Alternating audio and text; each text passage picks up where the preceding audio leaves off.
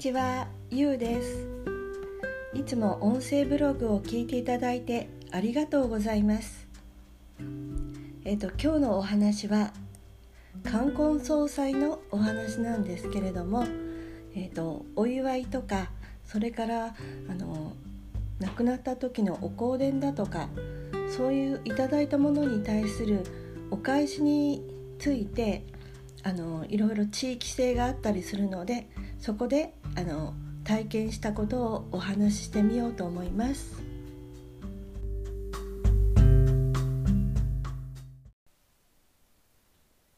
はい、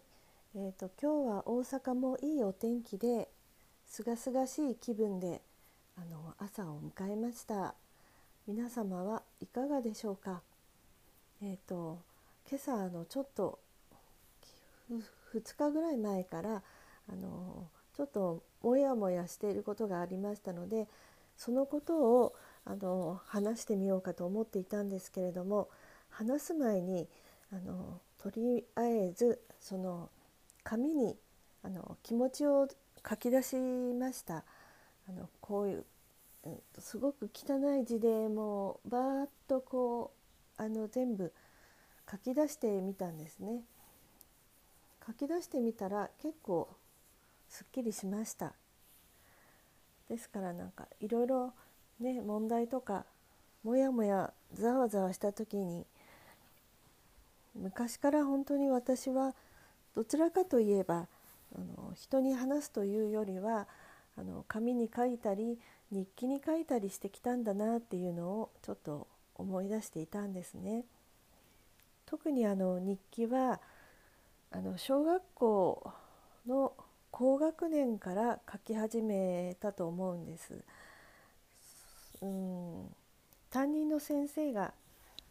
もうあの小学校4年5年6年ぐらいは本当にこう担任の先生のことが大好きだったんですけれどもであの日記を書いたらいいよっていうことだったんですね。それで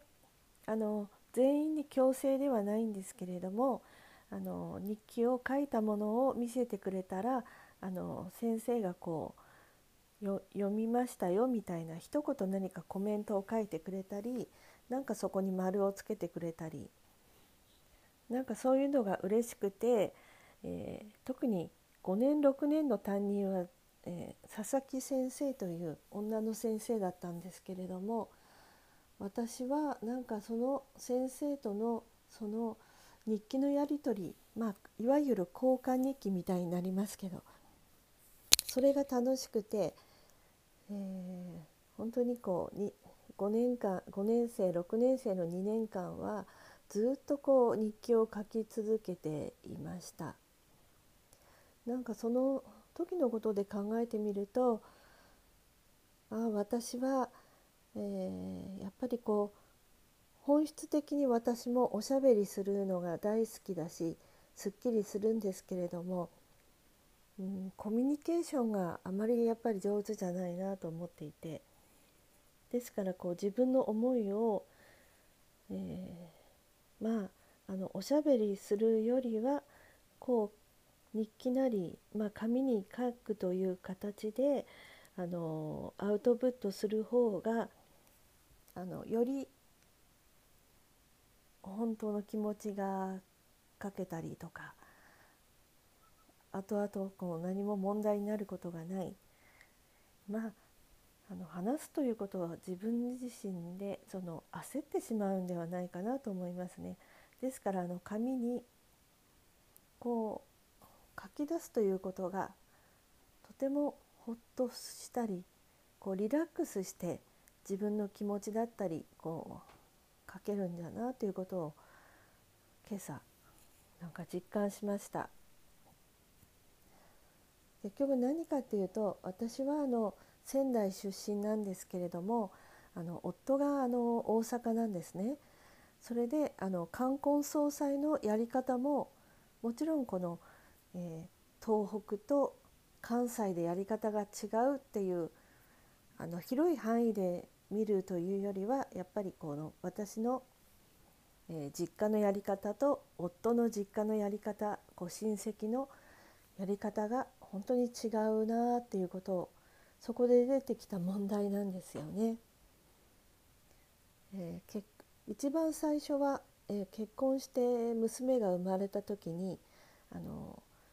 おめでとうってこう出産祝いをいただいたんですがそれでそれであのお返しをしようということであの通販で何かやっぱりあのタオルセットか何かを選当時は選んだんだと思うんですよね。今と違ってカタログのカタログギフトっていうのがまあそんななかったと思うんです。それであの全員に同じものをあの選んで郵送し、うん、郵送したんですよね。それでああのそれができたということでほっとしていたんですけれどもある日あの義理の母からお姑さんから電話があってあのお姑さんのお姉さんですねお姉さんからもいただいてたんですよお祝いを。それがあのお金とかじゃなくてあの衣類だったんですよ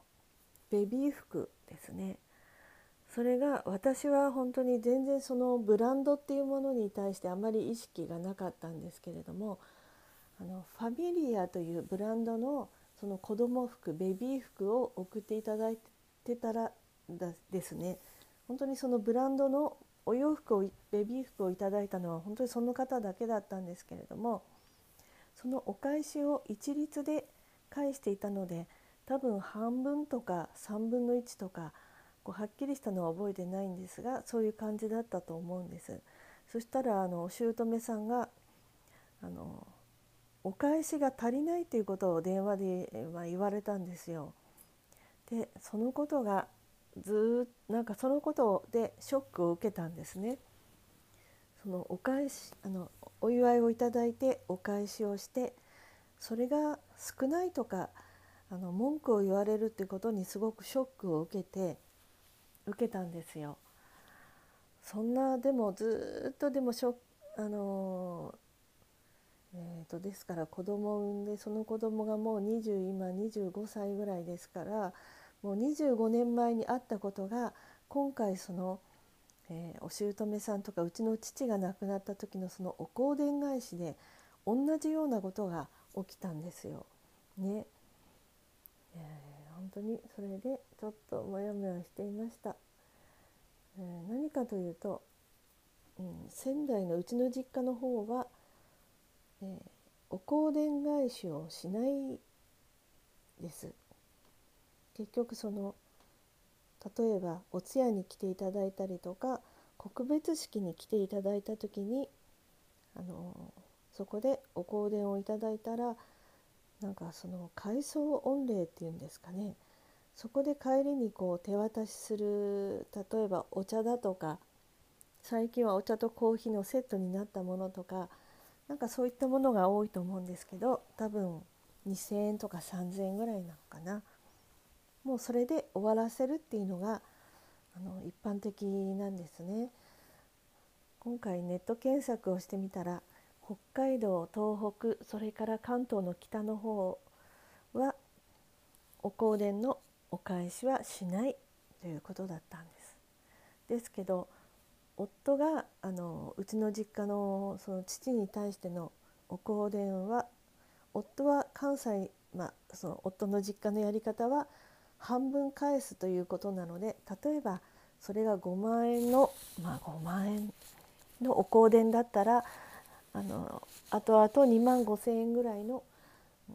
お返しがあるはずだっていうそういう半分返ってくる前提で夫はうちの実家にあのお香典を包んで出してるんですよね。本当にこれもやっぱり前提ということになるんですけれどそれでまあそれが昨日おとといぐらいに分かったんです。えあの自分のその出したお香典の半分は誰々がってうちの弟の名前ですね誰々君が後でカタログかなんかで送ってくれるんじゃないのっていう夫のがびっくりしてるで夫がびっくりしてショックを受けてる様子を見て私もああしまったとか思ってる感じなんですよね。また話が長くなってしまいました。でも結局でもそれで、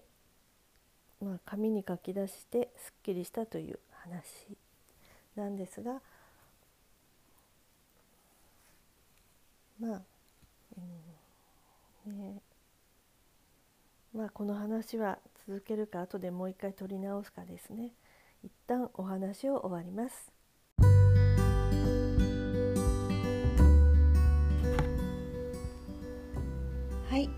ーと、それであの結局それでどうなったかということなんですけれども、えー、紙に全部書き,、ま、書き出しました。いろいろどんなことがあったとか書いてその時私がどう思ったかどう感じたか。でこのまま解決問題が解決しないままずっとこのまま続いていったら自分がどうなりそうで怖いのかとかどう思うのか全部書いてあの自己需要のノート術を習っていましたのでそのやり方であ私は今今こう思ってるんだねとかそういうネガティブなことをも全部書き出して受容していきました。で最後に私が、えー、まあいろいろ気持ちを受容した後で何でも叶うとしたら私はこれからどうしたいっていうのを書き出しますあの書いてあの自問自答をしたらですね結局その自分のこのいろいろなこの気持ちをアウトプットしたい表現したい、えー、もっともっとそのネガネガティブな思いをアウトプットしたいっていう最後はそこに行き着きました。またあのこれに関してはまた、話ししていつかお話ししてみたいと思います、えー、聞いていただいてありがとうございます、えー、また録音いたします。